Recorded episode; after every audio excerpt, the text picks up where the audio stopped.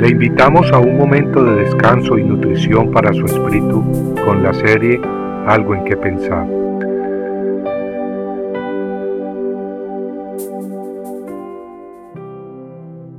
Un verdadero amigo.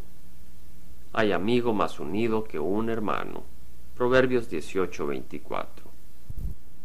Todo mundo quiere ser amigo del que se sacó la lotería o del presidente de la compañía en que uno trabaja. Pero cuando las tragedias azotan, ahí se descubre entonces quiénes son amigos.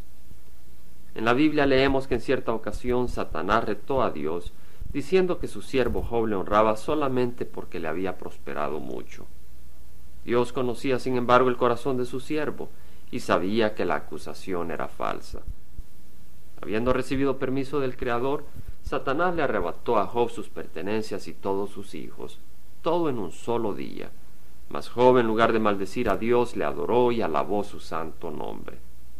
Satanás no estaba contento y retó de nuevo a Dios diciendo, piel por piel, sí, todo lo que el hombre tiene dará por su vida. Sin embargo, extiende ahora tu mano y toca su hueso y su carne, verás si no te maldicen tu misma cara. Jehová le dijo entonces a Satanás, He aquí, él está en tu mano, pero guarda su vida. Notemos que el diablo tuvo que pedirle permiso a Dios antes de poder tocar al siervo Job. Nunca olvidemos esto. Satanás es el príncipe de este mundo, pero no puede hacer nada sin que el Padre Celestial se lo permita. Habiendo recibido permiso de Dios, Satanás no perdió tiempo y atacó a Job una vez más, esta vez afligiéndolo con llagas dolorosas desde la planta del pie hasta la cabeza. La Biblia nos dice que mientras el siervo de Dios se encontraba sentado en cenizas, rascándose con un pedazo quebrado de barro, su esposa le dijo, ¿Aún conservas tu integridad? Maldice a Dios y muérete. ¡Qué consuelo! Las únicas palabras de ánimo que esta compañera de vida pudo sacar para su esposo fueron que maldijera al Padre Celestial y que desapareciera, es decir, que se muriera. Con una compañera así, ¿quién necesita enemigos? Muchas veces la relación entre parejas está basada en atracción física únicamente, o en posición económica u otro interés material, emocional o intelectual. Muchos se rodean de amistades basadas en intereses comunes y no en Dios. Cuando las enfermedades o las tormentas de la vida se asoman, entonces ellas se esfuman. ¿Quién no ha probado la soledad o la desilusión de alguna amistad en los momentos de mayor necesidad? Pero en Proverbios 18:24 leemos que hay amigo más unido que un hermano. ¿Y quién será ese amigo? La Biblia nos declara que ese amigo es Cristo Jesús.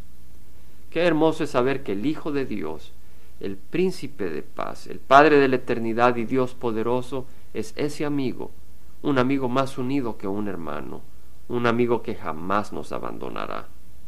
Pablo escribió en Romanos 8, 38 al 39, estar convencido de que ni la muerte ni la vida, ni ángeles, ni principados, ni lo presente ni lo porvenir, ni los poderes, ni lo alto, ni lo profundo, ni ninguna otra cosa creada nos podrá separar del amor de Dios que es en Cristo Jesús, Señor nuestro. ¿Conoces a ese amigo? Tal vez has oído hablar de él, pero ¿le conoces personalmente?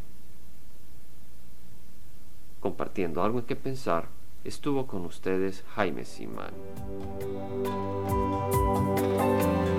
Si usted desea bajar esta meditación, lo puede hacer visitando la página web del Verbo para Latinoamérica en www.elvela.com.